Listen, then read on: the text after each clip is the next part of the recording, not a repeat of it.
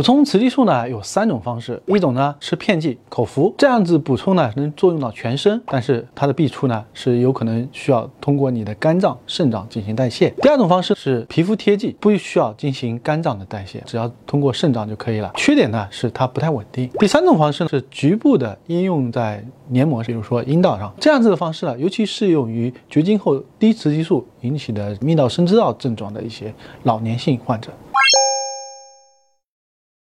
抖音。